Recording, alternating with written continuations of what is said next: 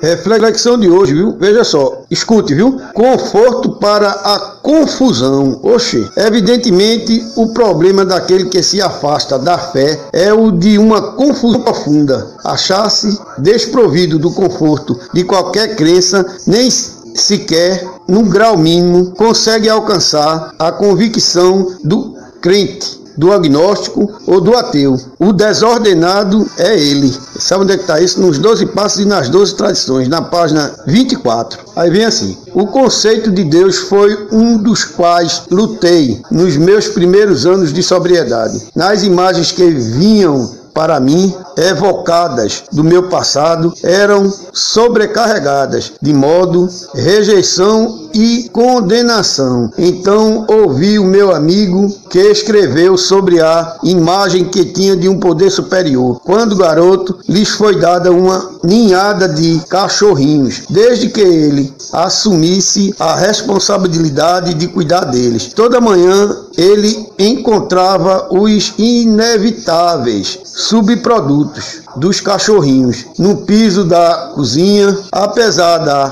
frustração, ele dizia que ele não podia ficar zangado porque esta é a natureza dos cachorrinhos. Dizia que Deus olhava nossos defeitos e imperfeições com o mesmo entendimento e calor. Muitas vezes encontrei consolo na minha confusão pessoal, num confortante conceito de que Deus feito por ele. Que coisa boa, né, rapaz? Tá na, na reflexão de hoje, 20 de outubro. E hoje também, o dia 20 de outubro, ele é dedicado ao poeta. Eita, rapaz, se for um camarada que estiver tomando cana, se for um camarada, ele, ele não, não, não, vai ser um bom poeta, ele vai ser é um, vai fazer graça para os outros rir, para tomar um quartinho de cana, ele vai se encostar, vai botar o cotovelo na, no balcão da barraca da bodega e vai, vai, vai fazer poesia relacionada à cachaça, relacionada às coisas desagradáveis, para fazer graça para os outros rir, vai fazer mote, vai fazer, ah, não vai dar não, ele não vai ser um bom poeta, ele não vai fazer umas boas poesias de jeito nenhum, porque ele está na ativa, mas ele é sabido. Ele não vai ingerir bebida alcoólica. Ele é um bom poeta. Comitê trabalhando com os outros aqui na cidade de Vitória de Santo Antônio, em Pernambuco, tem um pedacinho do céu. Se você gostou, compartilhe, quebre o anonimato da nossa Irmandade. Estamos juntos no mesmo propósito, nosso telefone.